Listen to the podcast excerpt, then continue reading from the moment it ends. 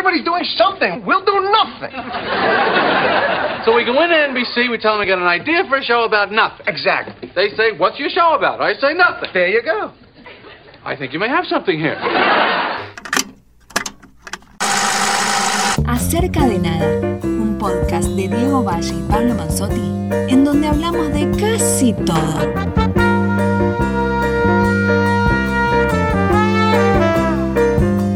Y bueno, llegamos, llegamos al último podcast de esta segunda temporada de Acerca de Nada, podcast que hacemos ya casi un año con el señor Diego Valle.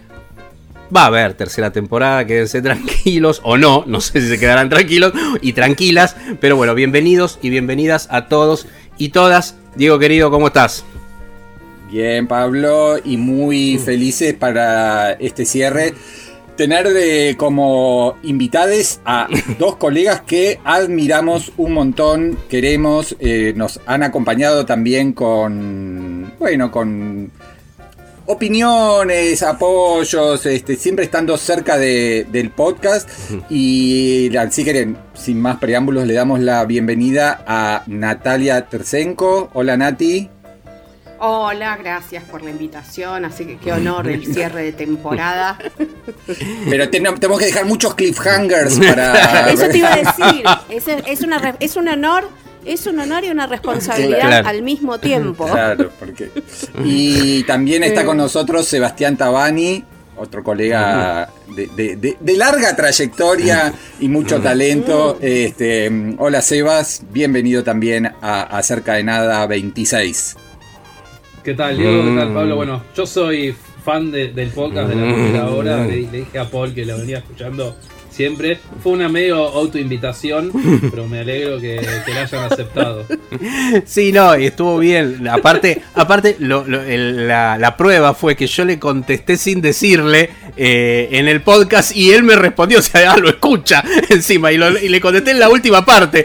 O sea, eh, así que bueno, sí. De- Seba, a ver, Pablo, Sebas ten- es... tendríamos, sí. tendríamos que también recordar a, creo que es nuestro fan número uno, a Marcelo Varela. Sí, Marcelo Varela. Cuando estás el día de, Sí. de las, de las despedidas, Sí, sí, sí. creo que es nuestro fan máximo. Sí, sí, sí, que-. ¿Viste? Entonces creo que en, Sí. en- en- él pone- ponemos a todos los que nos han seguido en estas dos temporadas. Claro, sí, sí, Pero bueno, que con sus, sus, eh, el de viajes en bicicleta, ¿no? El que se lo pone para escuchar Es la el de viajes en bicicleta, Sí, muy bien, exactamente, muy bien, de muy bien. Uruguay o de Argentina. Sí, sí, sí, buenísimo, buenísimo. Bueno, y entonces, eh, además de, de- de colegas que queremos y, y respetamos mucho, tanto Natalia como Sebastián tienen además mucha experiencia en podcast, radio, obviamente también en gráfica. eh, así que es muy, para nosotros un, placer tenerlos en, en esta charla. La idea era un poco arrancar con bueno, pensar y dialogar entre, entre los cuatro sobre, bueno, qué, cómo, cómo están los medios hoy, qué, en qué situación nos encontramos los periodistas, algunos de nosotros seguimos vinculados a medios que podrían llamarse tradicionales, masivos, otros vamos también eh, yendo hacia proyectos más independientes, más autogestivos, pero creo que es un momento de, de mucha transición, por ahí se viene diciendo, esto hace bastante también, ¿no? Pero de, de cambios muy Sí. abruptos eh, o, o acelerados, y ya vamos a ver si también la pandemia eh, aceleró, potenció esta, esta, esta nueva realidad. Pero bueno, el que quiera a- arrancar, Nati, si querés, eh, vos, digamos, seguís trabajando muchísimo eh, en el Diario de la Nación, pero por otro lado también concursos y cosas eh, por otro lado, también un podcast vinculado al diario. ¿Cómo, ¿Cómo ves un poco tu situación y la situación en general del, Eh, del oficio? Yo, yo creo que hay como, como venimos charlando fuera de micrófono, digamos, eh, digo desde hace mucho, vos y yo, y también con, con Pablo y con, con Seba, obviamente, también, que hay, eh, siempre estam- estamos en constante transformación, ¿no? Nos- eh, yo creo que desde que trabajo en el diario, que son 20 años, eh, todo el tiempo está, recuerdo charlas de hace 18, 19 años con vos, Diego, de decir, bueno, el papel no nos va para ningún lado, está en franca decadencia y bueno, no fue tan rápida la decadencia, pero, pero va, decadencia, o, o- sí, digamos, el, el- el- casi la extinción, diría que se mantie- nos mantenemos así como en, ¿no? Como lo- no, no, no precisamente como un carpincho, sino como más bien un, un puma o algo así, o sea, seguimos ahí eh, como especie En las últimas, los últimos ejemplares. Exacto, vamos a ver cómo termina ese, qué sé yo, unos pandas, no sé, para ponerle una cosa medio tierna. Pero, mm, pero me parece que, que la, no sé si la pandemia o el hecho de que, bueno, obligatoriamente todos tuvimos que empezar a hacer mucho de nuestro trabajo eh, muy en solitario, digamos, no solo en casa, sino muy en solitario. Digo, me refiero a que nosotros tres, eh, este, cuatro, eh, nos, nos cruzábamos, eh, en las, por ejemplo, en las privadas o en los o en los screenings eh, y donde ahí se gana se gana y se pierde Claro. no se gana mucho mucho feedback mucho este, de ver algo también en, en- en el sentido comunitario y no en casa eh, que a mí a mí me no sé ustedes pero a mí me, me- me vuelve un poco loca sinceramente a esta altura me cuesta mucho además este, que algo digamos no, no sentir que me, me distraigo todo el tiempo eh, y, y esto que creo que, bueno, hoy lo leía un poco cruzado, justo dos situaciones en Twitter, ¿no? Que es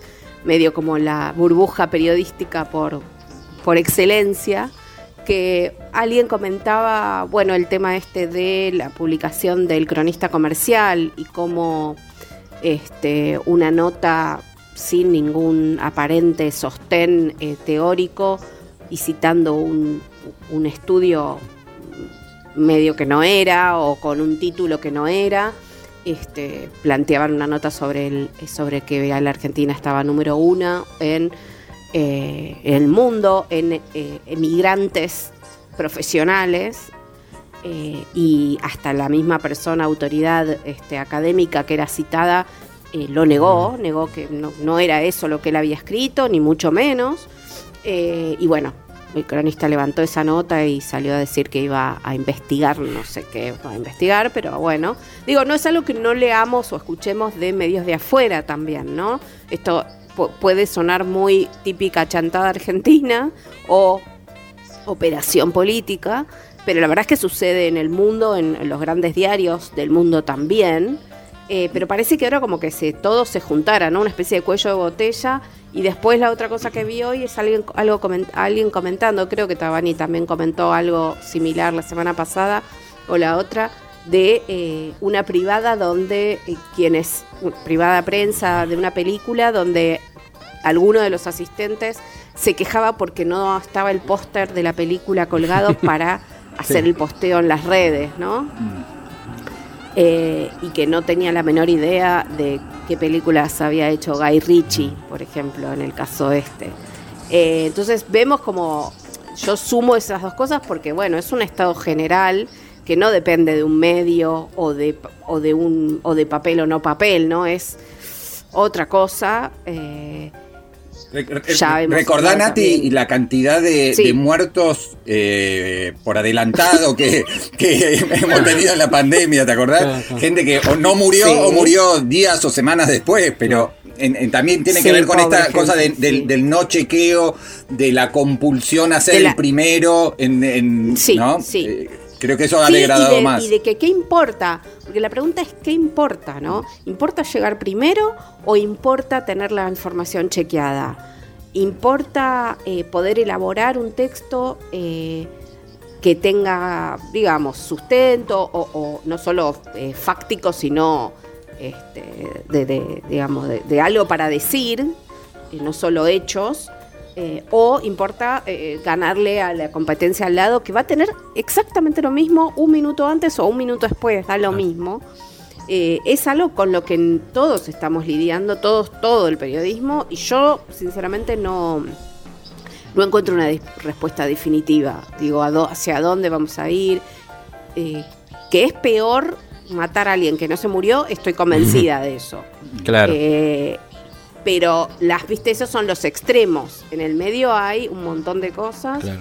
En el medio está también nuestra pelea, y esto es muy específico de, de la crítica de cine o de televisión, eh, que es, digamos, la guerra contra los influencers, no sé si sería contra, eh, pero, pero digamos, ¿dónde nos ubicamos? Esto ya nos está pasando a Claro. nosotros, lo hemos visto los, los cuatro, en, en- no solo en privadas, sino en notas, donde te encontrás con situaciones donde lo que se está buscando, eh, a pesar de que, digamos, en teoría vamos a hacer todos lo mismo, ver una película o hacer una entrevista o una serie, en realidad estamos buscando otra cosa. La persona que entra antes que yo a la charla eh, va a preguntar por, por qué comida o ropa o ejercicio hizo ese actor y, y bueno, y ese es su público. A mí eso no me sirve de nada.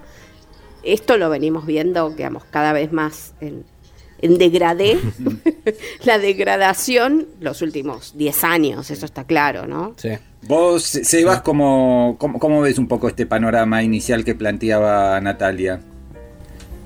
Eh, yo estoy de acuerdo con todo. Me, me parece que eh, un- una gran característica que tiene el periodismo en Argentina, especialmente los medios grandes y los medios medianos, es que dependen mucho de la pauta oficial. Entonces, eh, dependen de los vaivenes eh, económicos del país y del partido gobernante, no importa quién, Sí. quién sea.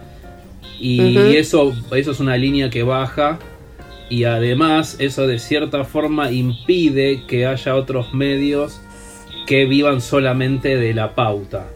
No oficial, sino que viva publicidad privada. Porque Ujú. es muy difícil que un medio viva 100% de la publicidad privada. Entonces automáticamente estás encasillado en, eh, en un medio oficialista o opositor, de nuevo, no importa en qué, quién gobierna en ese momento. Eh, y es una, es una bajada de línea que quizás a nosotros como periodistas de cine no nos afecta mucho, pero indirectamente nos afecta porque si nosotros trabajamos en un medio oficialista y ese, y ese medio oficialista, el partido gobernante pierde la elección, al, al- al día siguiente va a caer la pauta, van a achicar eh, los presupuestos, van a dejar de pagar, van a pagar más tarde, van a pagar en cuotas o van a eh, van a preferir colaboradores que le pagan dos mangos y echar gente o hacer retiros voluntarios. Que eso pasó en todos los medios que nosotros conocemos. Entonces, hay una, esa pauperización de los medios hace que el periodista no pueda trabajar directamente o exclusivamente en periodismo, sino que se tenga que diversificar y hacer otras cosas. O ser docente, o trabajar quizás este, siendo académico, que puede ser, si es tiene una carrera académica, digamos, pero muy poca gente tiene una carrera académica de periodismo, porque, digamos, muy poca Sí. gente tiene una licenciatura de periodismo. La mayoría o son de talleres o de cursos o, o tecnicaturas, no licenciaturas. Entonces, ¿qué, qué, qué te queda? Tenés una pauperización del periodismo donde el periodista que verdaderamente quiere trabajar eso no puede hacerlo porque le pagan poco, por quizás una de las razones por las que yo dije es esa. Y después, que eso, la consecuencia es también un poco lo que dice Nati, que entra a trabajar como periodista barra influencer, gente que no necesita cobrar demasiado porque tiene fuente de ingreso de otro lado. Entonces, esa especialización que nosotros podemos llegar a tener a lo largo de años por haber leído, por haber estudiado, por haber visto películas, esta gente no la tiene porque directamente no necesita trabajar de eso para vivir. Entonces puede entrar y decir, hola, yo tengo un medio, o trabajo en un medio, soy colaborador, no hace falta que me pagues. Eso pasa, eso pasó en, en- en- en Pablo Sí. Conoce, ¿no? en la Rock and Pop, en Blue, en un montón de radios donde había columnistas que no les pagaban porque preferían estar al aire y que no les pagan, pero estar en el aire porque el ingreso viene de otro lado. Entonces eso causa, yo creo, una, una deformación en la profesión y termina siendo la mucha, o sea, una gran cantidad de, de gente que está al micrófono escribiendo o haciendo podcast o lo que sea en medios, no siendo profesionales entre comillas, sino siendo hoy, hola, tengo plata, vivo de otra cosa, buenísimo, genial, o vivo mis papás, pasa muchísimo también. Y de paso hago esta columna de cine, escribo esto y hago esto. Y eso, digo, es una deformidad en la profesión porque termina, eh, termina embarrando todo. Seba, ya que estás, elegiste vos entonces ahora y seguís de largo tu tema, el primer tema que vamos a estar escuchando. Dale, yo, yo elegí Sí. justo este año, que es Sí. este, eh, eh, el 2021 se cumplen 30 años de un disco de Public Enemy, Ujú. 1991, que se llama este, The Enemy Strikes Black, que a mí me encanta, Apocalypse 91 Enemy Strikes Black. Es el tercer disco de Public Enemy. Para la gente que quizás no me conoce mi faceta melómana, yo soy fanático de la música negra, especialmente del hip hop. Eh, y, y, y Public, Nat, Nat se ríe. Y Public Enemy No, no, me río la- porque me río porque me acuerdo de tu fanatismo también por el por el, el hip hop alemán. Entonces, Oh, por eso me reí. Bueno. Sí, pero no elegí ese, no elegí ese. No, no, elegí- está bien, pero para que la gente sepa. Sí, sí, le mando a Nati a veces tipo WhatsApp, che, mirá esta- la letra de este tipo, es un choclo de un chabón en alemán. Bueno, Eh, Dios mío. bueno, y este, y este disco, el, el primer tema se llama Lost at Birth, que lo que tiene de bueno Public Enemy del 91 son los que hicieron el tema Fight the Power, una película de a lo correcto de Spike Lee, es que era una época en donde todavía el sampleo no estaba tan mercantilizado y no tenían que pagar tanto los derechos. Eso pasó más en el 92, 93, que a partir de, entre otras cosas, Public Enemy y otros artistas de hip hop que empezaron a samplear lo que se les ocurría y la gente decía, bueno, pará, me están sampleando mi disco, me tengo que Claro, claro. derechos. Bueno, ahí tuvo una movida y se legalizó eso. Pero hasta ese momento no estaba, no era ilegal samplear todo lo que querías y no tenías que pagar ningún derecho. Entonces, la bola sónica que se creó a partir de, de- de este, de, de esto es increíble y no se volvió a repetir porque tenés que pagar. Si vos buscás, si ves el- este tema que es casi instrumental, buscás todos los samplers, ahora fácilmente debería costar 15 millones de dólares un tema. Creo que después de. Eh, creo, creo que después de, mm, de Paul's Boutique es que se empezó a legislar el tema de Paul's Boutique de los Beastie Boys, ¿no? Sí. Eh, porque también tiene una cantidad Sí. extrema de sampleos Paul's Boutique. Eh, Sí. Ahí se empezó. Pero bueno, el- el- uno, de los, uno de los primeros fue Public- Public Power, ¿no? Creo que tenía 47 Bueno, samplers en los primeros 20 segundos, ¿viste? Una zarpadez así. Eh, y bueno, y, y The- Bomb Squad, que son los productores de Public Enemy, eh, se especializan en un sonido completamente atonal, molesto y ruidoso, no, ar- no armónico, no melódico, y por eso lo elegí. Perfecto. Bueno, ahí está sonando entonces este tema elegido por el señor Sebastián Tabani. Esto es acerca de nada. Y bueno, vamos a seguir largamente charlando.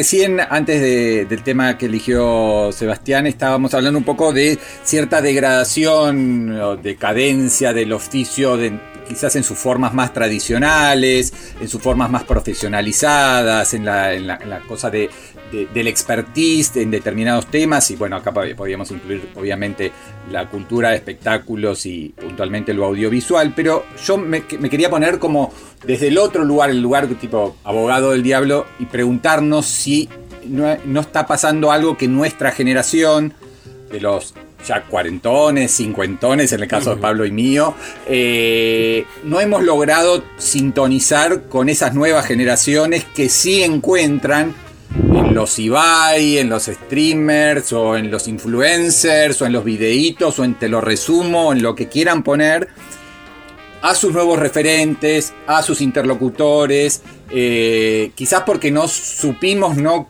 queremos, no sabemos hacerlo, pero me quiero, quiero preguntarnos, digamos, para, para, para verlo desde el otro lugar, si no hay también cierta falencia de nuestro lado de no saber adaptarnos a los nuevos tiempos y a las nuevas exigencias. Mira, yo estuve pensando un poco en el tema por, a partir de esto que decís, de Ibai y todo esto, ¿no? Porque. eh, y creo que igual hay un lugar donde esto no es nuevo. Y donde no sé si se trata de adaptarse, sino de entender que son, es otra cosa, es otro tipo de comunicación. Eh, Bueno, Ibai, Ibai, Ibai lo dijo, y de hecho con, a partir de que vio que creció geométricamente Sí. por el vínculo con... porque Sí. ya lo tenía, pero por el vínculo este último, eh, Sí, sí, sí, sí. hay un tuit muy políticamente correcto ya cuando te das cuenta que está jugando en otra liga, que él dice, eh, tengo muchos amigos periodistas, voy a hablar con Messi, pero yo no hago periodismo, quédense claro. Sí, sí, lo vi. que eh, hay que ver, independientemente de que se nota que ya hay una, una idea más de empresa en, en ese tweet, Sí. es una. me- No me pareció mal en términos de. de- de- No, no, y no, marcaba esto que decís vos, que es otra cosa. Pero, pero de hecho ocupa el lugar, no importa si, si él no se, con- no, si no se No, no, autopercibe periodista, para Bueno, usar un se- término tan de... Sí, ocupa, Sí, un, ocupa lugar. No sé si eso- el lugar, eso pero bueno, seguro. sí. Claro, ocupa un lugar. Lo que pasa es que yo pensaba eh, hace, no sé, 25 años, 30, ¿no? Por, por poner una fecha Sí. que, que estos, estas ideas y estos conceptos de, de, de videos, o bueno, obviamente no existían. Pero cuando uno estaba interesado en el cine, en la crítica, en, en el periodismo cultural en todo caso, eh, y yo, por ejemplo, lo veía de afuera, estudiando, bueno, lo que fuere, eh, también había diferencias, porque no era lo mismo Claro. Leer una crítica de Diego o eh, de Fernando López o, eh, bueno, estoy, digamos, eh, hablando de los que yo conocí más, más cercanamente, ¿no? Pero, eh, y que conozco más cercanamente, pero había y hay otro tipo de crítica, la, la crítica más, si queremos, tradicional, la menos, este, no sé, informada tal vez, menos profunda, no lo sé, que se nutría de alguien que iba a ver a una película por, eh, y que tenía la gacetilla de que, que todos lo vimos, se la llevaba este, bajo el brazo eh, al salir de la de, Vi- de Vigo, habiendo, sobrevi- habiendo sobrevivido al, túnel, al, al sótano del infierno y se la llevaba. Y si no estaba esa gacetilla, era un escándalo. Ustedes lo saben muy bien. Y era un escándalo ¿por qué? Porque muchas de esas críticas estaban escritas con el texto textual, perdón por la, por la este, reiteración, que, que estaba escrito ahí en la gacetilla. ¿Por qué? Porque a eso teníamos acceso, o tenían acceso, solo los periodistas especializados. El lector, en ese momento solo era el lector, ahora podemos hablar de público, digamos, pero en ese momento el lector no tenía acceso a eso. Y entonces el crítico lo usaba como un elemento más para armar su, su este, reseña. A los que fueron llegando después, o fuimos llegando después, no nos interesaba usar ese texto como parte de nuestra crítica. Íbamos buscando otra cosa. Hoy en día, muchos, para mí, muchos de los influencers o eh, más, que, más fanáticos que periodistas, que es una categoría que a mí me molesta bastante más que la de influencer, eh, hacen esa misma operación. Eh, ellos eh, utilizan el material que les proveen las distribuidoras y lo cuentan y se lo cuentan a su público, digo, son como puentes, es muy directo el puente, casi sin, sin cambiar una coma. Entonces, no es, no es nuevo esto que está pasando, simplemente que el- la línea de comunicación llega, es más rápida, es menos mediatizada en todo caso. eh, pero esto ocurrió siempre y siempre ocurrió quienes hacían eso y quienes estábamos interesados en hacer otra cosa. Y creo que esa es la digamos, eso es lo que a mí me pasa, que no necesito adaptarme de nada porque yo no quiero hacer lo que ellos hacen. Y si me sigue leyendo menos, si me va a leer menos gente, será en mi ley. Claro. no sé. Claro, pero Nati, yo creo que ahí está el tema, que quizás esa crítica de los diarios que hacía la reseña todos los jueves, eh, ten- tenía un lugar, una entidad y una influencia. eh, estamos hablando hace décadas, ¿no? Eh, impre- Sí, sí, impresionante. Se leían los diarios, no había sitios de internet, no había blogs, no había redes No. sociales. Lo que decían esos 4, 5, 10, 15 críticos era, eh, no digo palabra santa porque también se los cuestionaba desde las generaciones Sí. más jóvenes, pero sí tenía, era importante lo que, lo que saliese en Clarín o La Nación.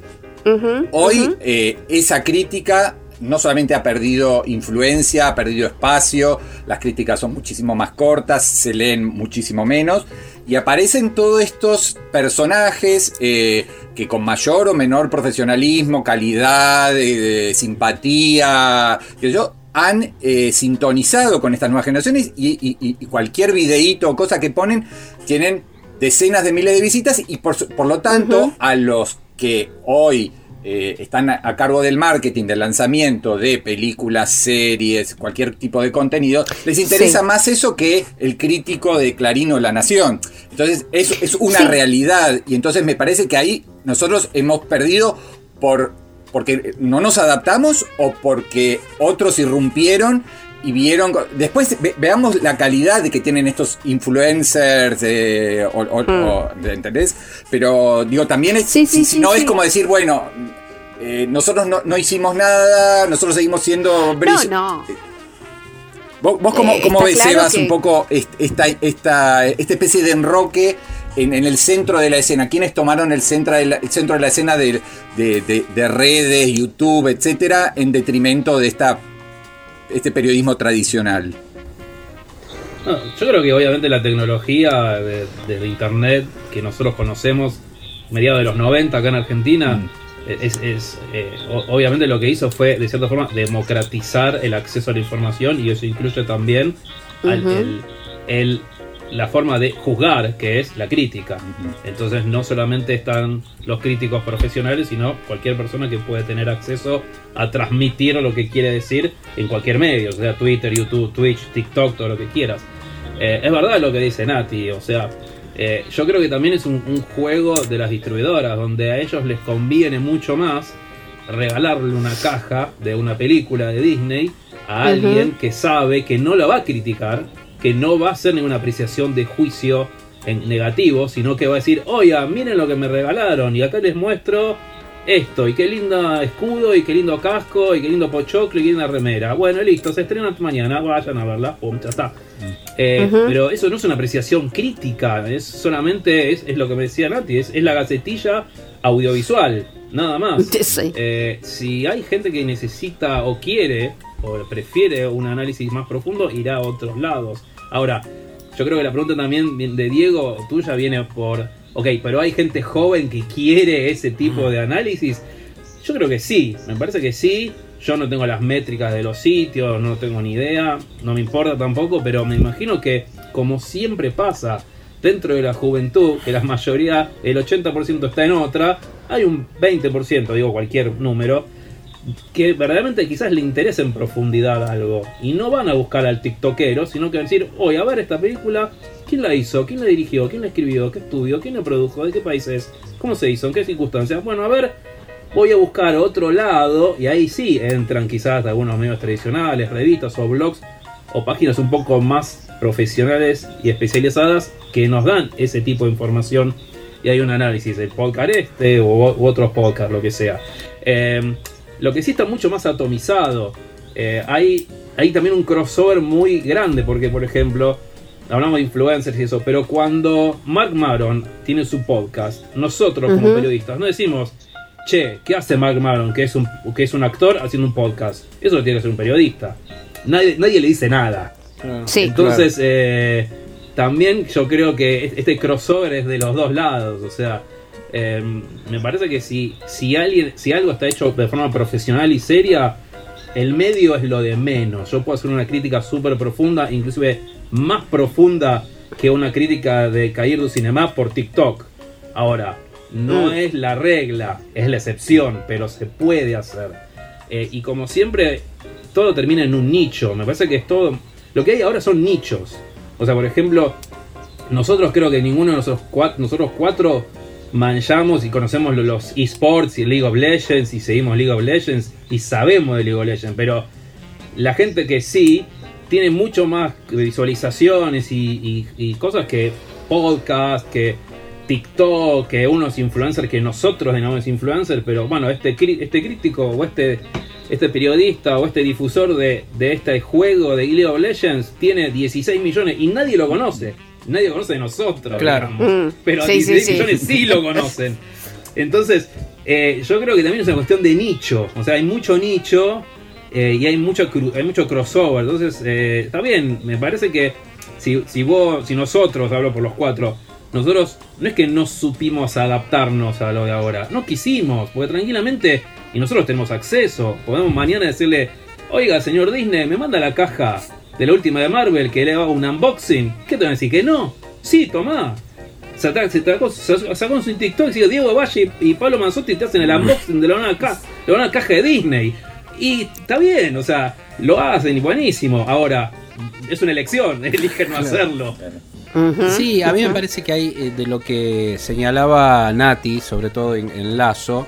Por eso son procesos diferentes. Yo creo que existió esa, esa diferencia en, en una determinada época de la crítica que vos señalabas, del microcine, vamos a decir, cuando decías Vigo, es un microcine que hubo durante mucho tiempo. Sí. Ahí en la calle Ayacucho era, ¿no? Eh, sí, Ayacucho, Ayacucho y sí. Lavalle. Y Lavalle eh, que, que, bueno, donde se hacían las proyecciones de prensa para, para periodistas, pero me parece que eso eh, ocurría dentro de un mismo eh, como nivel, por decirlo de alguna manera, como en un mismo ámbito. Hoy Hmm. eso sigue existiendo, porque sigue existiendo no el microcine como tal, pero digo, por, por algo, vos trabajás de hecho en un diario tradicional y seguís haciendo críticas de manera tradicional, por decirlo de alguna manera. Creo que va, es mucho más amplio, porque hoy ya también lo pensás en web, porque estás en el mismo diario haciendo un podcast. Sí. O sea, eh, pero de alguna manera eso sigue existiendo con un montón de cosas más que es todo lo otro que hablamos, ¿no? Y por otro lado, también como se ha puesto en tela de juicio, esto que hablábamos recién de eh, influencers, compañeros, colegas si se quiere decir, o que en principio uno los piensa como colegas, que nos cruzamos en las funciones de prensa, ellos mismos en las, y ellas mismas se presentan en las redes sociales diciendo, bueno, yo no soy periodista, yo no soy crítico, sobre todo como que hay una carga eh, de, de saber específico sobre crítico, yo no me siento crítico, yo me siento en todo caso un periodista en el mejor caso y algunos ni crítico ni periodista, soy un difusor de esto. es, es como que hay muchos que y muchas que ya se sienten bien con esto de youtuber, de por decir algo general, ¿no? Por, aunque utilicen diferentes plataformas más allá de YouTube, eh, se, utiliza un poco menos como definición, pero que están en esos ámbitos y que se sienten un- como un poco difusores de determinada cultura pop, el famoso tema de la cultura pop que con lo que hay hoy se termina justificando todo en definitiva, ¿no? Pero bueno, hay algo de eso que me, me parece que va, que va por ahí, digo como para tratar de ir ordenando un poco el debate, que puede ser muy largo esto. Eh, Sí, no, yo una sola cosa que, Sí. que pienso también es que... De acá, enga- de acá eh, enganchás con el tema bien. musical, Nati, así que decí una cosa Dale, brillante y cerralo con el tema que- musical. Dale, Dale. uy, otra presión más. Está todo bien cómo, cómo te presentás, pero lo que me parece que también no nos podemos olvidar, y, y, y Tabani lo, lo, lo apuntó claramente, que es, esto no... es- influencers, eh, youtubers, periodistas, críticos, lo que sea, no existimos en el vacío. Y que lo que sucede Sí. con las distribuidoras, con las productoras y demás, eh, es es muy, o sea, contribuye muchísimo a esta deformidad o esta complicación de la no profesionalidad. Porque, digo, también un eh, colega y, y- y periodista y crítico muy respetado por mí, por lo menos, eh, eh, Emanuel Respí, comentaba el otro día también que él no, no mencionaba eh, que, cuál fue la crítica que... eh, que despertó una, un enojo de la producción de un programa. No lo decía, puedo yo hacerle conjetura, pero prefiero que no. Eh, Se los diré fuera de micrófono. Pero eh, él decía, no, no hay tolerancia para eh, la crítica constructiva, el disenso, en todo caso la polémica. Eh, todo tiene que ser o fantástico o nada. Y creo que eso hace que, digo, esto lo, existe desde que los, eh, diarios o los medios existen y quien produce algo se queja, llama, eh, ¿no? Levanta el teléfono es para decir lo que no le gustó que hizo el crítico. Esto siempre es así. Pero me parece que está en un franco aumento esta intolerancia frente a la crítica y eso para mí un poco mm, ayudado por esta cosa de que eh, hay tanta oferta de gente que supuestamente hace crítica, pero no hace crítica. Que hace el unbox, unboxing y dicen, miren qué linda la película, o que todo le parece fantástico, ¿no? Eh, eh, o todo es como es fanático de fanatique, fanáticos de lo que sea, desde ese lugar habla. Y los distribuido- las distribuidoras, las productoras, se acostumbran a que así es. Que, que- que así es. Pero no es un perro, pero no es un perro que se está mordiendo la cola porque no se relaciona con lo que dice Sí. eh, Seba, que es, bueno, está todo mucho más atomizado. ¿Por qué no sería así? ¿Por qué no? El tema es que puedan coexistir Mira. miradas como las que nos Eh, sentimos eh, nosotros mí- que podemos dar, que nos interesa, porque no es porque son, nos sentimos superiores, Sí. sino que a nosotros nos interesa No, no, no, tener una mirada analítica sobre un discurso. Vamos a ponerle ni siquiera película, serie, nada, discurso, sobre un discurso y Sí. otra mirada que es más de, de, de propagación, o sea, hubo una cosa graciosa, Sí, voy a poner un ejemplo, sí. como, y ahí sí vamos al tema musical y después lo retomamos si quieren, pero un ejemplo de una cosa que me pasó muy, muy significativa el año pasado, que no la entendí todavía y que me dio tanta curiosidad, no importancia, porque no me afectó personalmente, pero sí me dio curiosidad periodística al punto de que tuve que llamar a gente para preguntarle a, a qué se estaban refiriendo. Pero el año pasado con Seba Tabari nos invitaron a participar de lo que fue ese evento de Warner, de Fandom, eh, se llamaba una- Sí. una, cosa así. eh, y, y cuando la Sí. persona que me llamó a mí dijo, mira Pablo, yo en su momento no pensé, te recomendó una persona que trabaja en Turner porque sabes vos bastante de Batman, lo cual es verdad, que es un personaje que me interesó siempre. Y empecé a descubrir cuando fui citado para eso que había todo un grupo de seguidores que decían que estaban enojados y, y al principio no me arrobaban, es una cosa muy de Twitter, no muy de nicho igual, es, es pequeño, por eso dijo que no me afectó Sí. personalmente, pero sí me generó curiosidad. Estaban enojados y les parecía mal de por qué yo iba a estar ahí hablando en ese evento.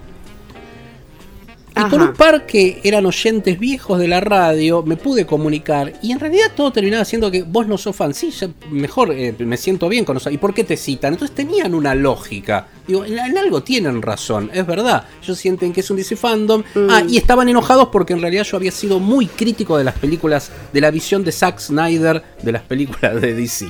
Entonces como que me estaba burlando de eso y me, me empezaron a marcar tweets como hacen en general en política, esta cosa de carpetazos tuiteros, que yo ni me acordaba Sí. que había puesto, de hecho. Y que muchas de esas cosas eran más el lenguaje de Twitter que cosas que había dicho en la radio, que era mi espacio profesional, que era mucho más analítico y hasta con mucho más positiva la mirada de que yo tenía en Twitter de, de las películas cuando tenía que hablar en términos más serios, por decirlo de alguna, y analíticos. Y, y ninguno tenía registro de eso, pero sí tenían registro del tweet. Y lo relacionaban con que no podía, no tenía derecho a estar en ese lugar, ¿no? Y me parece que digo, bueno, por un lado yo se los discutiría, porque digo, mirá, yo sé bastante en términos de la mitología del personaje, que es de donde, de donde terminó siendo esa charla, desde donde terminé hablando de la historia y de las encarnaciones y de determinadas cosas, tipo con paralelismos incluso con Sherlock Holmes, por ejemplo, pero en algo les daba la razón. Digo, claro, ellos leen DC Fandom y ellos se sienten que están abonando a una causa. Yo puedo no compartirlo, pero ellos sentían que tenían que estar ellos ahí en ese lugar. ¿Se entiende? Entonces me pareció como muy un reflejo muy de época, porque digo, claro, y yo pensaba, no, maestro, eh, Turner no te va a llamar a vos, ¿entendés? Precisamente, eh, va a llamar Bueno, pero- a un... pero- eh, pero, ahí Pablo, donde se me- da esa, me- esa, esa separación. Entonces era, era como muy loco, sí, perdón. No, me, me parece que es muy sintomática, sintomático también de estos tiempos en los cuales se supone que los especialistas son los fans, o los fans son especialistas. O, que- eh, o sea, vos no podés, te- no podés ser un experto en un tema y tener una Bueno, ojo, quiero aclarar que a, a Sebas lo querían todos esos, ¿eh? o sea que Sebas es más fanático que yo y tenía más autoridad para hablar en ese lugar que la que tenía yo. Va- va- va- vamos entonces al tema de Nati. Dale, vamos al tema de Nati, dale, dale. dale. Bueno, yo eh, también eh, voy, va- voy hacia el pasado, pero más pasado que el caso de, de Tabani, porque este, ah, inspirada por una, una película que estuve, que vi el, el- la semana pasada, Coda, que también Diego, creo que mira. la, no sé si él hizo la crítica en el, en el sitio, pero bueno, está la Sí, la crítica en otros sí, sí. cines. eh, eh, y, bueno, tiene una. A mí me. Por diversas razones que no quiero así, contar toda la crítica de nuevo, sería un, em- un embole, pero a mí me gustó, más allá de que es una película que está eh, apuntada a hacerte llorar y lo logra, eh, creo que lo hace con, con unas armas y unas herramientas bastante nobles e interesantes. eh, y la música forma parte esencial, por supuesto, de eso. Y una canción que yo adoro, que también es una canción que aparece Sí. en muchísimas películas, eh, que es eh, Both, Sides, So- Both Sides Now, la, de, eh, la, la ca- la canción de Johnny Mitchell que bueno, está interpretada por la protagonista, pero también está la versión original de Johnny Mitchell, que también este, suele aparecer Johnny Mitchell cuando hay un momento femenino importante en una película. En este caso eh, está más que justificado el uso de esa canción, así que bueno, quería compartirlo y que si tienen ganas de ver la película, para mí vale la pena, creo que para Diego también. Ahí vamos entonces. Estamos escuchando, decilo vos porque no me acuerdo el título. Both Thighs. Both. Sides Now. Perfecto. En este caso, la versión de Johnny Mitchell. Rose and flows of angel hair and ice cream castles in the air and feather canyons everywhere. Looked at clouds that way. But now they only block the sun. They rain and they snow on everyone. So many things I would have done. But clouds got in my way. I've looked at clouds from both sides now, from up and down, and still somehow it's cloud illusions I recall. I really don't know clouds.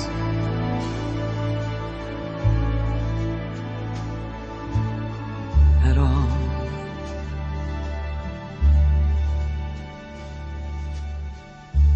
Moons and Junes and Ferris wheels. The dizzy dancing way that you feel as every fairy tale comes real. I've looked at love that way. But now it's just another show. And you leave 'em laughing when you go. And if you can, don't let them know. Don't give yourself away. I've looked at love from both sides now, from give and take. And still, somehow, it's love's illusions that I recall. I really don't know love.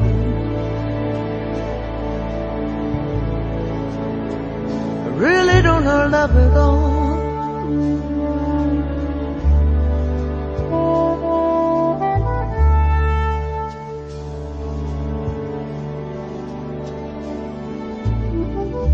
Tears and fears and feeling proud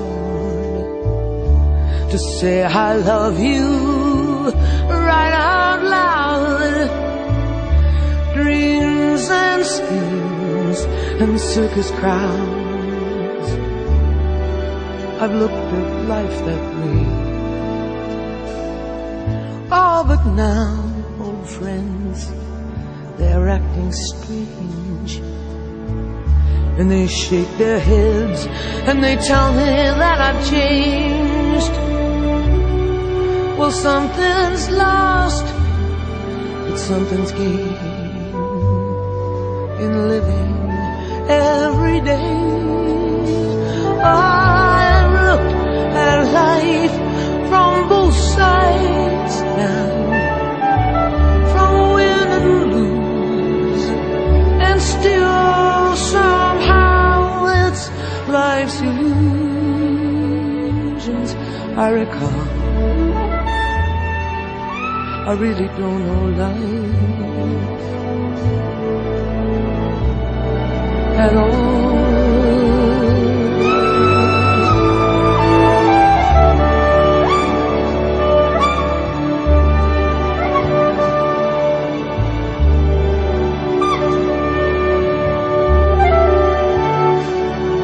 It's life's illusions that I recall.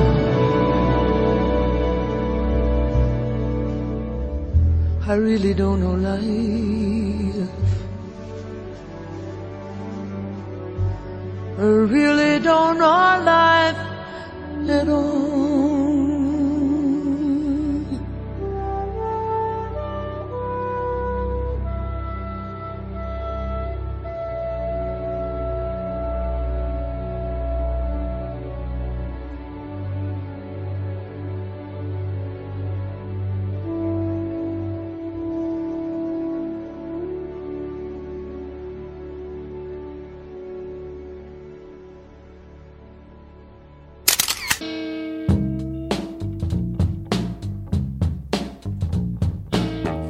Bueno, y también queríamos aprovechar la, presencia de, de Nati y Sebastián para hablar un poco de cómo ven eh, la situación en general de la, de la industria, del negocio audiovisual, eh, que ya venía con cambios muy importantes y vertiginosos en la, en la prepandemia, pero creo que estamos todos de acuerdo que muchas cosas se aceleraron y se potenciaron en este año y medio largo que ya llevamos eh, con bueno una irrupción y un crecimiento sostenido de- de- del streaming y del consumo hogareño y de las plataformas en detrimento del negocio más tradicional, de los estrenos en sala, de los grandes estudios, que por otro lado han ido también modificando su propia impronta interna, llevando muchas de sus producciones, en principio pensadas para, para la pantalla grande, a estrenos o en simultáneo o exclusivos en el streaming hogareño. Eh, Sebas, ¿vos cómo, cómo ves eh, este año y medio de pandemia en, comparándolo, digamos, con lo que ya se venía eh, viendo en los últimos años de esta concentración de más público en pocos títulos en el cine y el crecimiento exponencial de las plataformas de streaming. Eh, yo creo que la, pandemia lo que hizo en todo caso fue acelerar un proceso que es, como vos bien decís, Diego, la, concentración de los blockbusters en el cine y el resto al streaming. Eh, me parece que eso es lo que va a hacer por ahora, a, corto plazo. Después quizás, eh, vos sabés, hacer futurología es muy difícil en, el cine.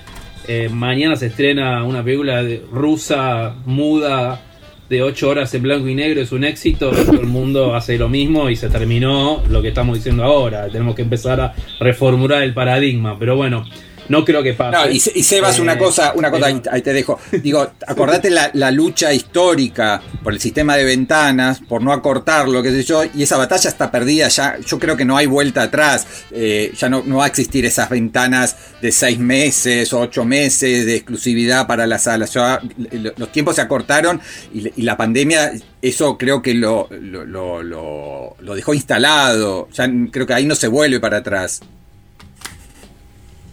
No sé, yo creo que siempre puede haber excepciones, como pasó con, con este año ¿no? de HBO Max, que en Estados Unidos anunció que todos los estrenos iban a ir en simultáneo, que fue a Estados Unidos, no acá, pero que obviamente para el 2022 va a ser eh, pero va a ser theatrical los blockbusters y el resto va a ir a HBO Max, o sea, lo más probable es que nosotros... Y acá en Argentina pase lo mismo, ¿no? Se estrenan las películas de DC, Batman va a ir al cine y quizás a una película de mediano o bajo presupuesto o muy chiquitita, ya sea película, un drama o una película de negros que acá en Argentina no funciona en la taquilla, vaya directamente al streaming. Eh, Sí, perdón, eso- eso es lo que- igual esas eran las sí, películas que ni siquiera se estrenaban. claro, y sí. O sea que por lo menos van al streaming, ¿no? Sí, sí. eh, de todas formas, a mí me parece que en algún momento va a haber alguna excepción. O sea, eh, yo creo que, y eso va a depender mucho de Disney, eh, que tiene ¿no? Fox también, o de Warner, o de Universal, o de Sony, que digan, esta película va al cine y va a estar 90 días en el cine. ¿Por qué? Y porque esta película cumple las características y te van a dar un zaraza grande para decirte no va en la entrada en la ventana de los 45 días. Y si le va bien, los otros lo van a seguir. Entonces vamos a volver de nuevo a lo de atrás. Eso, yo creo que es mucho, depende también de prueba y error de los estudios, no, no tanto, digamos, de que ellos tienen un plan maestro para dominar. Me parece que ellos también están este, tanteando a ver qué es lo que va a pasar, cómo reacciona la gente, qué es lo que ve, qué es famosos algoritmos, qué lo, viste, qué es lo que funciona, qué es lo que no. Entonces me parece que e- eso en cuanto a los blockbusters y, los estudios y los streaming va a ser así, va a ser mucho de prueba de error, por error, por error, que de hecho lo están haciendo ya ahora. Eh, fíjate que, por ejemplo, fíjense que ustedes, Sony no tiene ningún streamer. No. Sony no, ha- o sea, Sony no, no va a sacar Sony Plus. No. Sony lo que se está dedicando ahora es ser el proveedor de contenido. Claro, sí, eso. O sea, le hizo muy Sí, bien. sí. Eh, O sea, Sony, la mayor eh, recaudación de Sony que tienen no es por las películas, es por la PlayStation y por los videojuegos. Entonces, ¿qué está haciendo Sony? Sony está dándole mucha plata a PlayStation 5, mucha plata a los videojuegos y algunas películas para mantener, digamos, el negocio. Y, pero hizo un contrato con Netflix por el cual le da el contenido a Netflix. O sea, Sony ni siquiera se tiene que El caso, el caso de Hotel Transilvania 4. una pro- Hotel una- Transilvania 4 va directamente, Claro. va a ir que, que, bueno, fue emblemático porque incluso se relaciona con la pandemia, entre arriesgar a que con el tema de la Delta vayan menos chicos al, porque son los no vacunados, al cine, dicen va, que salga por streaming y la vendieron y listo. Claro. Sí, sí, sí. Sí, entonces, digamos, eh, fíjate que el Sí. estudio Sony Universal también son los que adoptaron un modelo de negocio Claro. diferente, que es yo te proveo contenido. Yo no, no, no, no, no tengo ni plataforma propia, no me interesa. Pelense ustedes. Ahora, ¿quién quiere lo que yo Claro. produzco? Bueno, el que quiera, levante la mano. Entonces ahí tenés como dos modelos de grandes estudios diferentes y hay que ver cuál es el que funciona más. Eso por un lado. Y, y- y después, lo que a mí me parece interesante, para mal, es eh, la homogenización que hay en los streamers de contenido. Sí. ¿Qué quiere decir? Esto me pareció, cuando yo vi Lupin hace un par de meses, vi el primer capítulo eh, y dije, ah, mira, dije Luis Leterrier, qué interesante, Lupin ambientado en la actualidad, bla, bla, bla. Bueno, después si- si- seguí viendo y dije, pero esta serie la podrían haber hecho en Nueva York, en. Berlín, en Tokio, en Río de Janeiro. ¿Qué- o sea, ¿cuál es la identidad francesa que tiene Lupin? ¿Está hablando en francés? Sí. Está bien, pasa en París y es un, y es un libro francés, pero digamos, está la idiosincrasia nacional. ¿Hay algo que a mí me dice, esta serie la hizo un francés? No. No. Pasa lo mismo con La Casa de Papel, pasa lo mismo con Elite, pasa lo mismo con lo que está haciendo este Netflix, eh, eh, toda esta serie de, de Young, YN, ¿viste? Young Adult. Eh, pasa también con El Reino, que es, ok, esta serie sí, está hablada en, en argentino, digamos. La dirige un argentino, escribe en Argentina.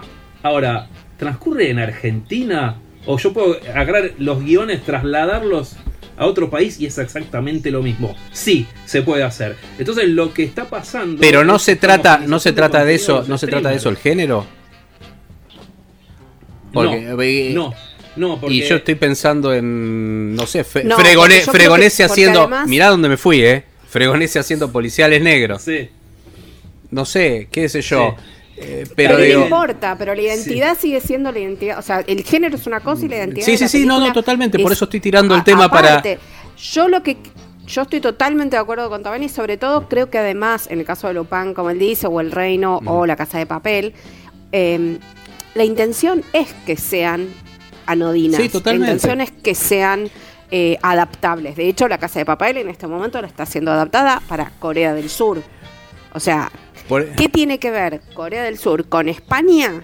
¿Con la Casa de la Moneda de Madrid? No tengo la menor idea. Pero en este momento la están grabando y la van a estrenar en Netflix en breve. Eh, yo creo que la intención es esa. No es que, bueno, eh, en otro momento se producía televisión, por ejemplo, con la, la esperanza de que te compraran la lata o de que hicieran su propia versión, pero era como un negocio eh, alternativo, eh, digamos, como la, la frutilla arriba del postre. Ahora, Netflix, sobre todo, no sé si. Eh, Está homogeneizando todos los productos. demás. Sí, totalmente. Está homogeneizando Bueno, pero, género. pero- pero en Yo- algún no, sentido, sí, es en algún sentido es lógico. Digo, a, a nivel artístico Sí, hay una claro. pasteurización que es, que es Claro. real, más allá de que te puede gustar más el reino, menos la casa de papel, más el otro. Pero es verdad que ellos piensan en una cosa, en un espectador global de 190 países, que te lo ponen en la gacetilla siempre, estamos presentes en 190 países, y es un poco eso. Pero, y es cierto que cuando antes la- las series trascendían, no sé, un Breaking Bad, eh, era una serie ubicada en un lugar muy extremo, muy preciso, y, y después te- te podía, le podía interesar a un ruso o a un chino, pero no, no tenían en la cabeza, ¿no? Eh, esto de que tiene que ser internacional, entendible, Exacto. conflictos. sí. Mira, sí. Sí. Yo te voy a contar algo, Diego. Yo hace, hace un par de años, dos años, 2019, Mm. tuve una reunión en Netflix en Los Ángeles. Que estaba haciendo el pitching de una peli mía. Eh, y con el encargado de Latinoamérica. Eh, y, y él me dice, bueno, nosotros vamos a hacer, vamos a producir dos películas por año en los próximos años. Después que vamos a tres, después vamos a cuatro. Y el algoritmo nos dice que las películas que les gusta a la gente que ve cine argentino son las películas que transcurren en el sur, al estilo eh, thriller eh, noruego, danés, escandinavo. ¿Cuál fue el resultado? Que hicieron la precuela de la película de Visión a lo Pilato. Claro. Eso, o sea, entonces, ¿qué están, o sea, entonces lo que está pasando, y Sí. esto tiene que ver con la, el principio, que es cuando nosotros, o sea, yo digo como realizador acá, cuando a mí viene y me dicen Netflix, viene HBO Max, viene Amazon, viene Paramount Plus y vienen a hacer este, productos en Argentina, lo primero que yo digo es buenísimo, va a haber trabajo para todos, vamos a poder hacer pitching y vamos a elegir algunas cosas y otras no, buenísimo. No está pasando eso, sí, hay trabajo para los técnicos. Pero Sí. lo que está pasando Claro. es que no están buscando originalidad.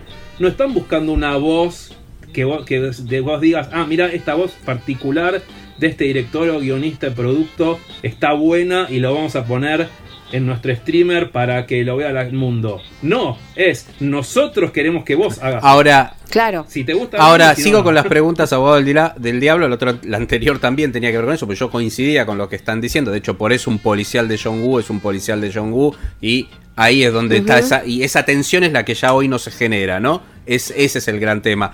Pero esto no pasaba ya porque, no sé, me puedo ir a entrevistas con Alex de la iglesia, donde Alex mismo contaba, sí, me ofrecieron un montón de cosas. Eh, cuando ponele época, te estoy hablando hace más de 15 años ya, entrevistas con él y diciendo, me ofrecieron varias cosas, pero bueno, la experiencia perdita Durango, que terminan siendo una película de Alex de la Iglesia, pero no, porque le metieron una road movie y, con mucho control de producción, o sea, ya pasaba eh, lo que en última instancia eh, les pasaba a muchísimos directores que llevaban a Hollywood y que tenían en última instancia se los contrataba porque habían hecho quizás una obra, y sigue sucediendo, una obra exitosa en sus lugares de referencia, en sus países, tenía cierta explosión internacional y dice, bueno, acá la haces, pero acá la haces con esta formita, con esta cosa armadita, no es lo mismo, pero en última instancia en el universo del video on demand, del streaming. Eh, pasa que hay una malinterpretación Claro. nuestra que es pretender que si viene Netflix, Amazon, HBO Max o lo que sea Argentina, van a tomar idiosincrasia y productos argentinos para exportar. Y no va a ser así.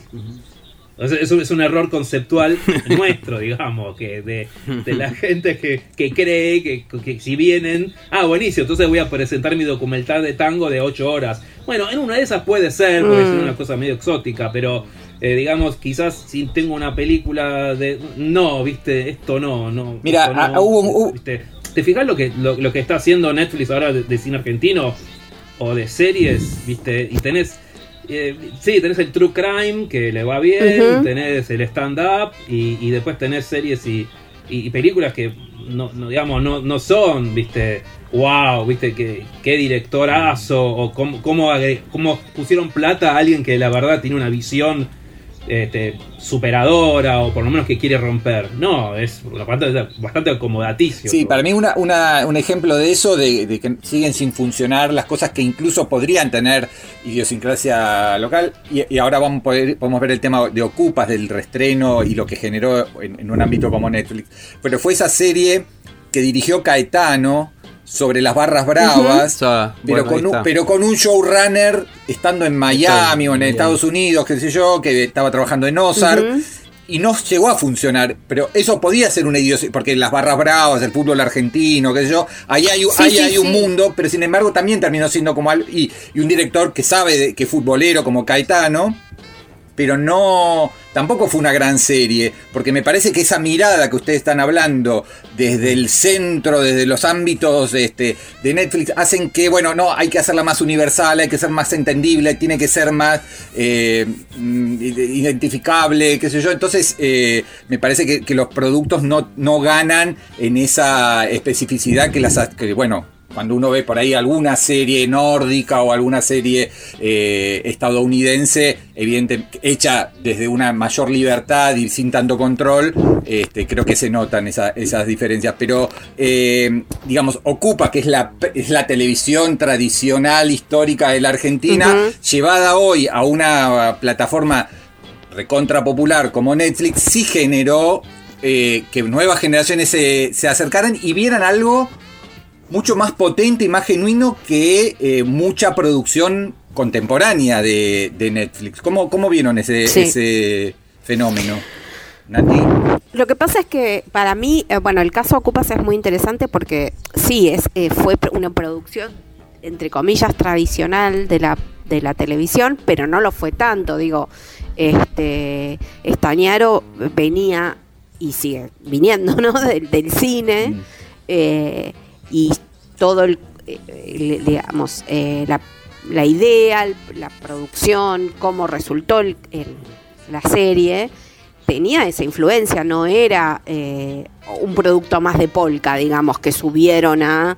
Y incluso los productos iniciales de Polka también tenían un origen cinematográfico y empezaban a mezclar después se fueron por otro lado, no importa, pero empezaban a mezclar el, eh, el lenguaje cinematográfico con las posibilidades de la televisión, ¿no? Eh, sin menospreciar a uno ni engrandecer al otro. Simplemente lo que estamos viviendo hoy en día, que la mayoría de las series usan eh, un lenguaje híbrido que antes ni acá ni en ningún lado eh, estaba presente. Quizás, bueno, en la producción hollywoodense, donde desde el inicio de la década del 50-60, eh, quienes dirigían los capítulos de cualquier serie del montón eran después...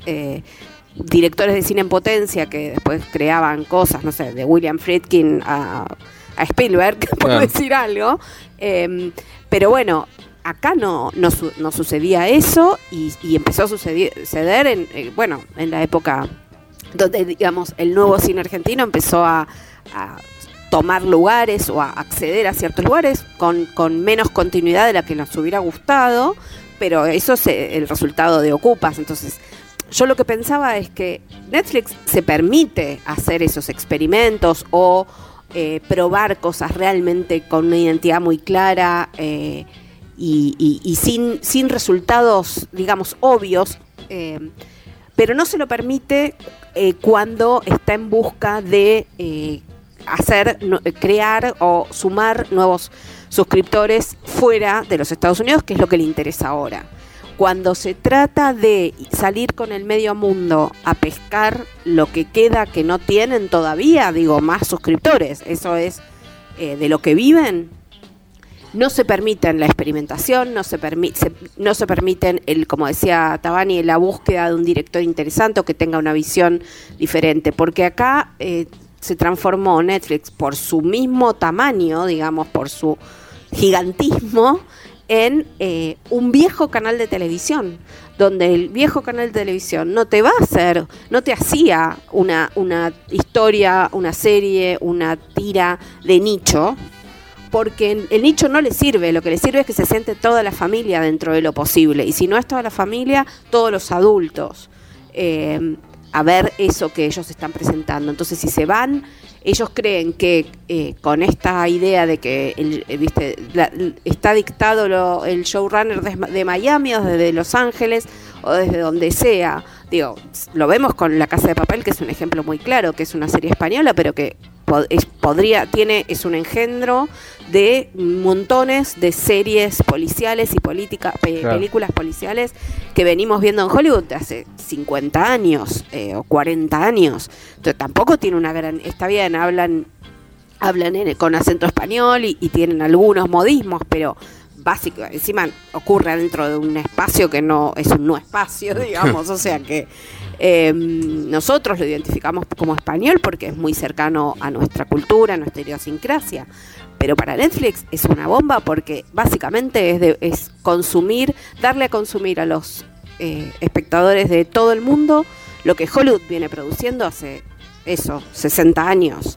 Eh, cuando se lo permiten es cuando tienen un, obviamente, cuando tienen un Scorsese, cuando tienen un eh, Cuarón, pero eso ahí no van a buscar a suscriptores, ahí van a buscar otra cosa, ahí van a buscar prestigio, ahí van a sí. buscar lo- la chapa, el Oscar, eso siempre lo van a hacer, pero Netflix es un canal de televisión de la década del 80, eso es lo que tenemos que entender.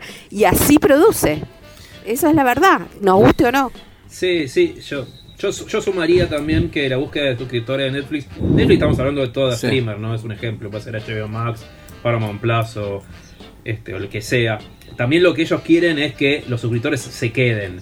Entonces, eh, por eso también tenés eh, cosas experimentales a veces, porque necesitas que los suscriptores se queden, porque una vez que vos viste La Casa de Papel, ok, ¿qué va? ¿Qué ves? Ujú. ¿Qué te- con, qué, ¿Con qué Netflix te, te- Claro. te engancha para que el mes que viene sigas pagando? Bueno, ahí sí, quizás te mande y te mando este documental o te mando en base a- al algoritmo propio que tiene cada uno. Este, dice, bueno, viste, viste, porque Netflix las recomendaciones no son de género, es películas que te hacen sentir bien Sí. después de comer una media luna. Pará, ¿qué Claro. es esto? ¿Qué es esta, esta Sí, sí, deformidad sí, sí. De, de, de video de los 80, viste? Sí. De, Pará, ¿viste? Entonces, incluso está armado para vos. O sea, si, que tu Netflix es diferente de mi Por supuesto. De mi pantalla, si vos haces una captura. Sí. Entonces, eso lo que están haciendo es, ok, vos ya viste lo que quisiste, ya viste lo que te vendimos o no lo viste, bueno, ahora seguí enganchándote porque tenemos esto. Entonces, digamos, eh, eh, es, es muy interesante, pero ya es casi una un análisis de marketing donde la calidad del producto Claro. es lo menos. Claro, No, te- no le exacto, importa a nadie. exacto. Y ese es el problema. Y también se nota mucho, o por lo menos yo lo noto mucho, no sé, por ahí la experiencia de ustedes es distinta, pero cuando aparece eh, HBO Max y de alguna manera sigue en sintonía con la idea de HBO como otra cosa, como algo que busca más, la verdad, eh, televisión premium en todo caso, eh, el contraste entre lo que está llegando eh, eh, desordenadamente, a cuentagotas, como quieran, de HBO Max, es infinitamente superior al- a, la media de Netflix.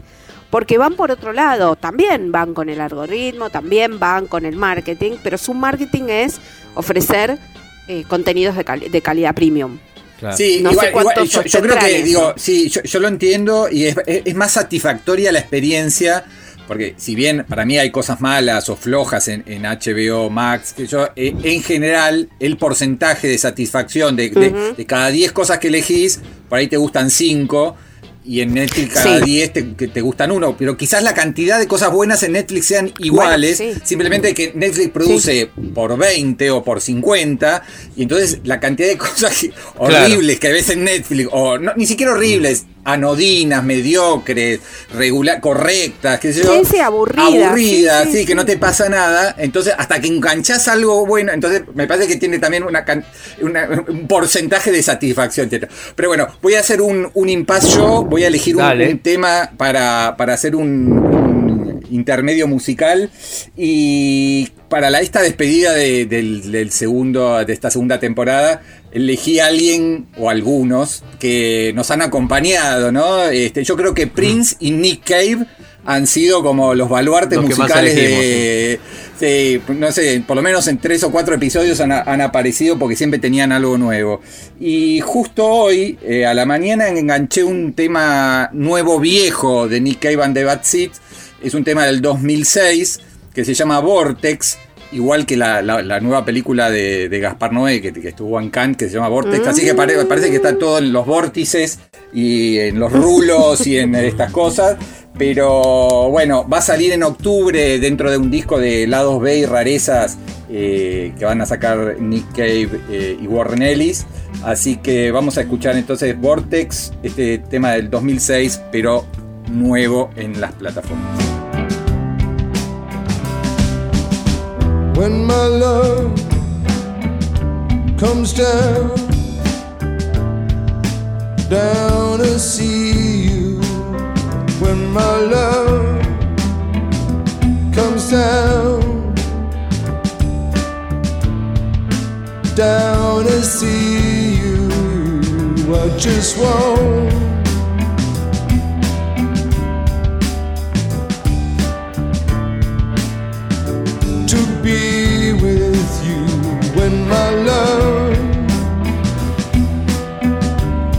down,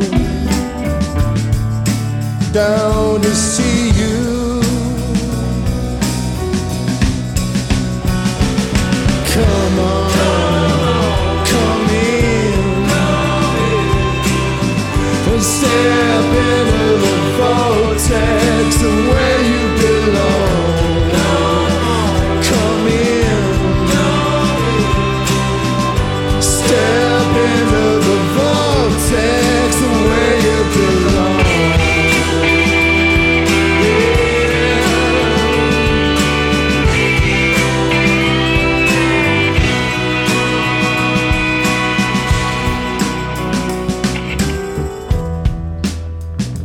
just want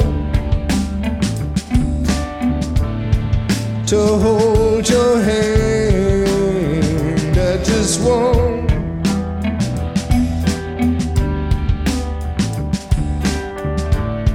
to hold your hand. I got, I got no other plan this world.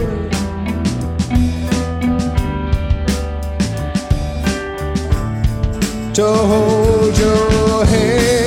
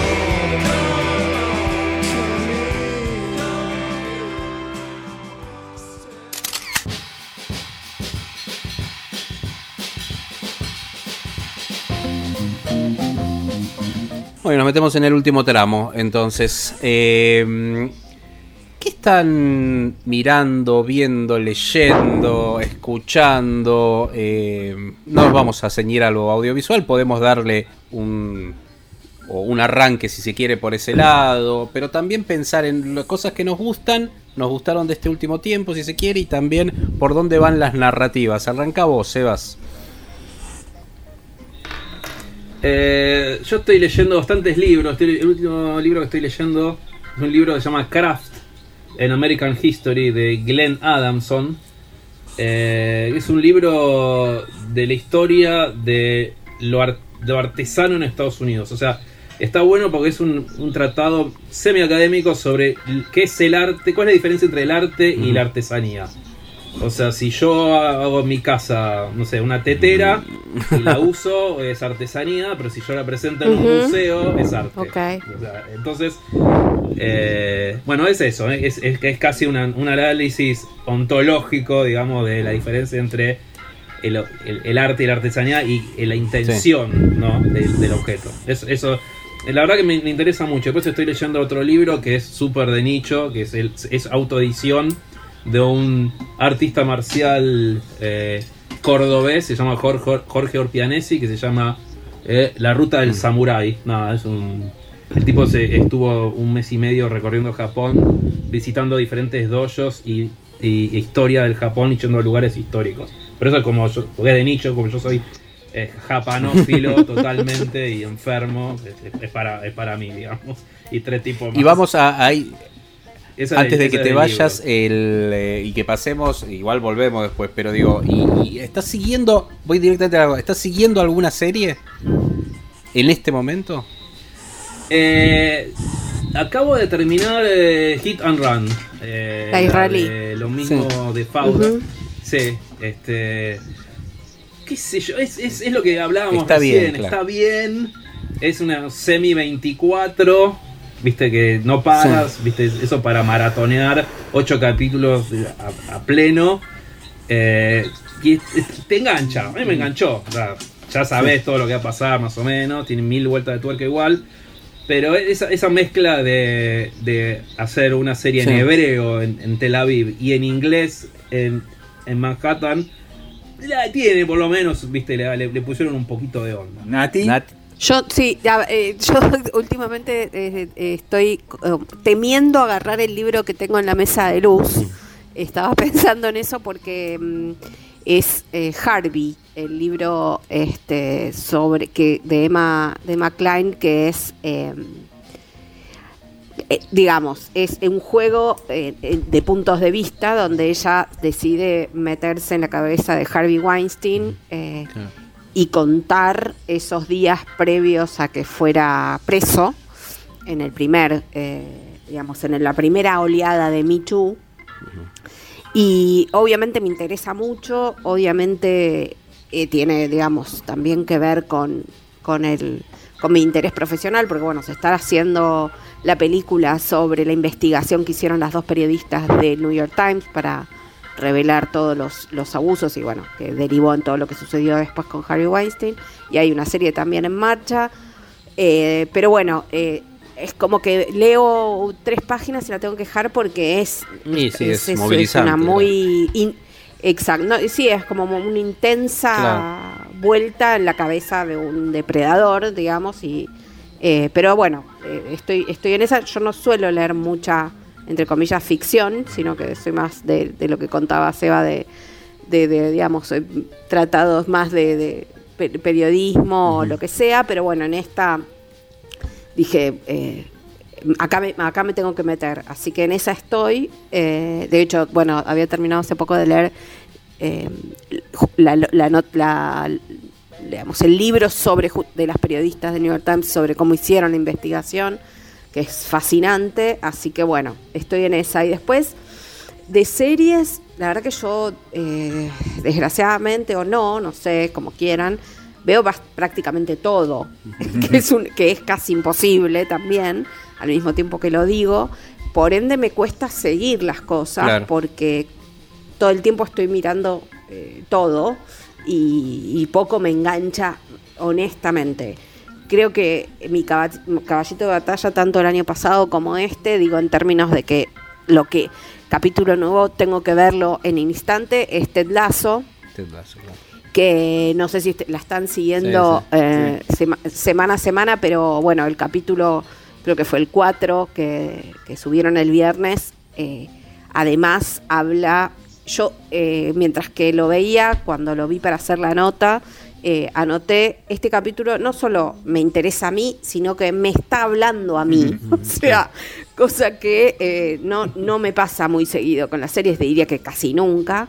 Específicamente, bueno, en ese capítulo eh, no quiero spoilearles nada, pero hay como toda una idea de que Ted Lasso es, dice, dice de sí mismo que es comunista, pero no comunista de, de la Unión Soviética, sino rom comunista, o sea, fanático de la comedia romántica, del mundo visto según la lógica de la comedia romántica. Entonces, eh, es es espectacular ese capítulo, por supuesto, eh, muy eh, a tiempo con lo, lo que estamos preparando, bueno, con Diego también, que es el curso sobre comedias románticas para septiembre en otros cines, y además porque me parece fascinante lo que han hecho con una, una historia, un personaje y unos personajes que eh, daban, uno no daba ni, ni dos mangos, digamos, en, en- en- teoría, y es para mí una de las mejores eh, comedias y series de los últimos 10 años, sin ninguna duda. Así que en eso estoy, tratando de que algo me guste de verdad, cosa que me cuesta bastante. Pablo, ¿qué- qué- ¿querés que sumemos las nuestras? Mira, yo voy muy rápidamente y engancho con Nati hablando de comedias románticas, pero en este caso absolutamente deforme. Eh, recomiendo buscar, que ya circula y en el momento de noviembre va a llegar a Movie, Annette, la película de Leo Ah. Carax.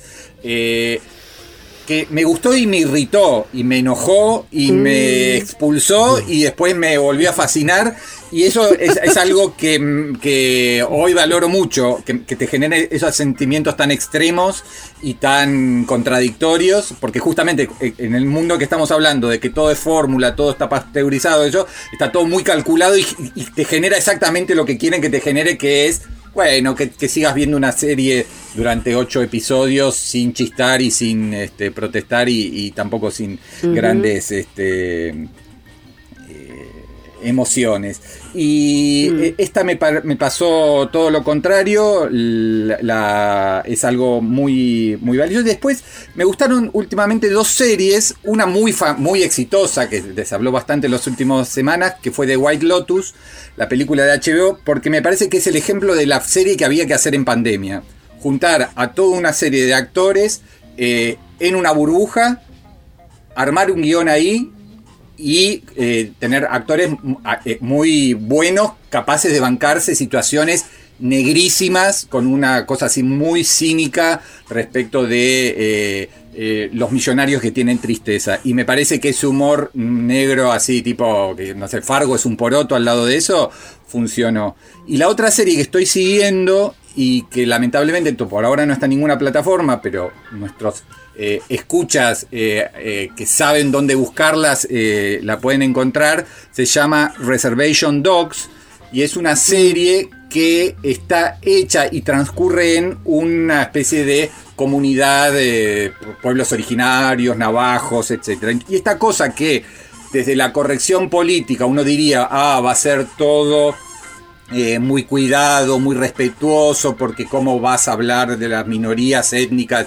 este, así como burlándote, como justamente los actores, los guionistas, los showrunners, los directores, está Taika Waititi también ahí, pero en general son todos eh, del pueblo navajo, de los pueblos originarios, se ríen de sí mismos y hacen una serie absolutamente eh, divertida y con también, bueno, muchas peripecias eh, en cuanto a lo que le pasa a los jóvenes que quieren irse de ahí, no, soportan más y se quieren ir a California.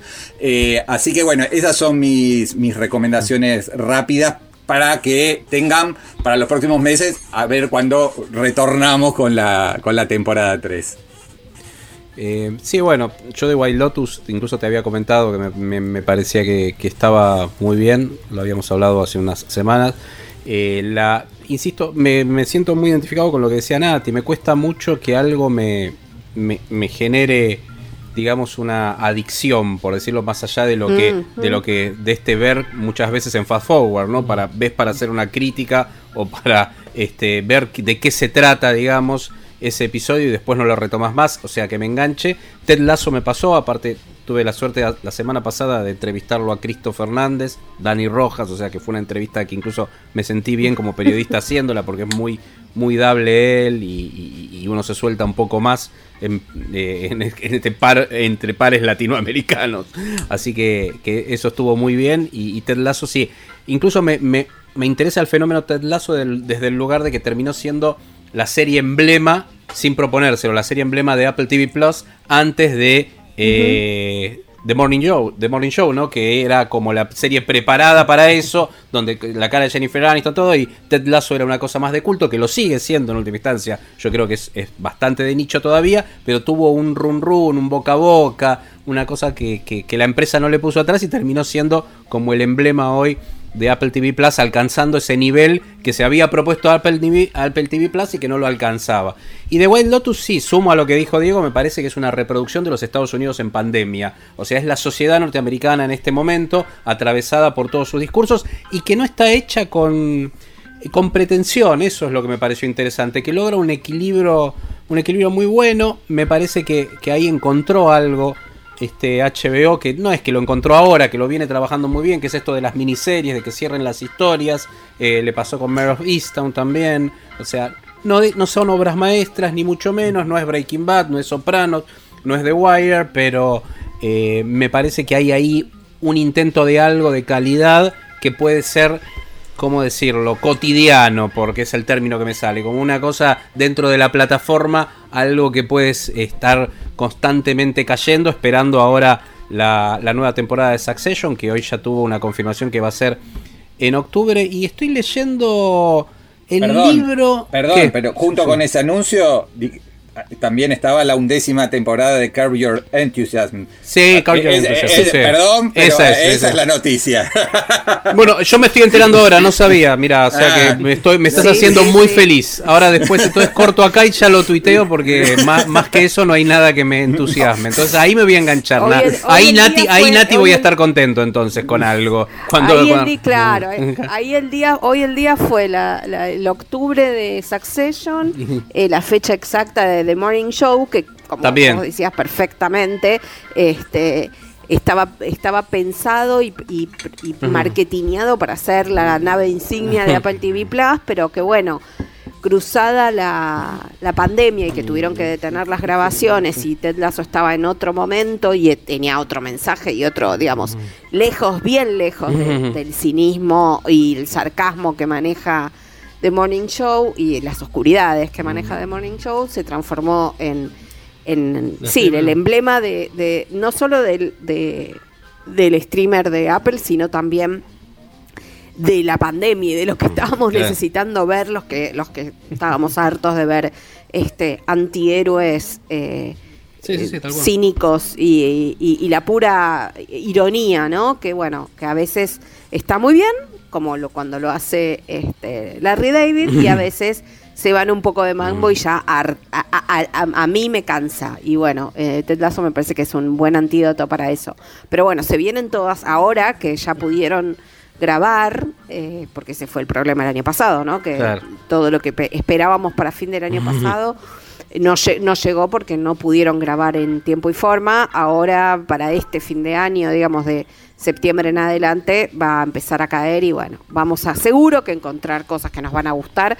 Cruzo dedos y todo, y todas las piernas que tengo.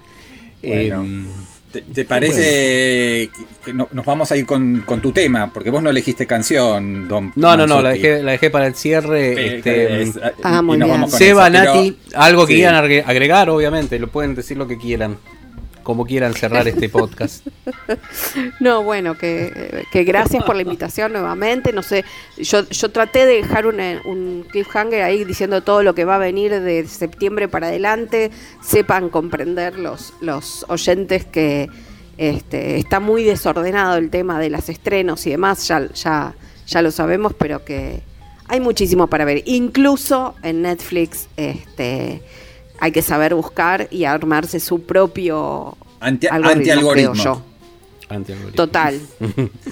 Sí, no, gra- gracias, gracias este Diego, gracias Paul. Este eh, está bueno, ¿no? Después de tantos años compartir un espacio que, nun- que no hemos compartido ninguno de los cuatro, digamos. Exacto. No, pues siempre Y fue- algunos viajes hemos hecho, yo yo creo que me crucé en algunos muy poco Sí. con Nati en México y después con vos sí, tuvimos un- algunos un poco más, más largos e interesantes. Sí. Claro. Qué épocas aquellas donde viajábamos. Digamos, los cuatro, Ese, ese daría para el podcast. ¿Volverán esos viajes o no volverán esos viajes? ¿O será Bueno. todo vía Zoom? Qué cosa, ¿eh? Ay, qué bajón, qué bajón, qué bajón. Sí, ok. Bueno, y No, igual yo creo que hasta Nah, el año que viene no, no seguro, vuelve nada. No. Bueno, y no, Pero y- con que vuelvan de a un poquito, a mí ya me. Y me- sí, sí, sí, te me- saca me ayuda, de- ¿eh? de este ostracismo Sí. en todo a- sentido. Algún, festival, aunque sea. Bueno, Algo, lo que sea. muchas gracias, Nati. Claro. Bueno, Comic Con vuelve en octubre, ¿viste? Comic Con vuelve en octubre. En la Comic Con de Nueva York. Bueno. sí, sí, sí, sí. Estoy, estoy, estoy, Sí. estoy- de hecho, estoy acreditado. No sé para qué, pero estoy acreditado. Bueno, eh, gracias Nati, gracias Seba por, por haber estado en esta despedida, en este último episodio de, de la segunda temporada. Eh, gracias por supuesto a quienes nos han escuchado y nos seguirán escuchando porque los podcasts quedan ad eternum hasta que Spotify decida darlos de baja. Y bueno, después les informaremos por redes si volvemos, cuándo, cómo, dónde. Eh, y Pablo, gracias por estas dos temporadas y nos vamos si querés con, con tu canción.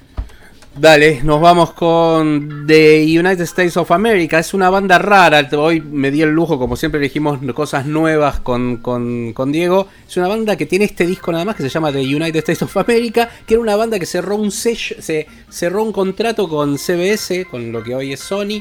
Buenísimo, en 1968 eran representantes de la nueva psicodelia, podían ser una suerte de nuevo Pink Floyd de esa época, de Beatles inclusive, y nada, se murieron en. Se murió no los cosas, y lo- lo- los protagonistas, sino que la banda, la banda, eh, ahí sí fue, se fue en fade, eh, se separaron, problemas este, internos y dejaron una perla que todos coinciden que es una de las grandes maravillas de, de la música popular, donde entren y ponen ahí The United States of Ame- of America como banda, obviamente.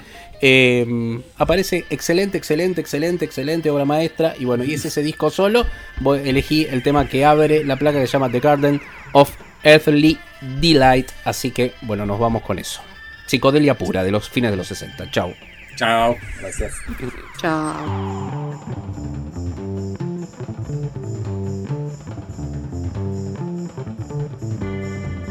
Poisonous gardens, lethal and sweet, venomous blossoms, choleric fruit, deadly to eat,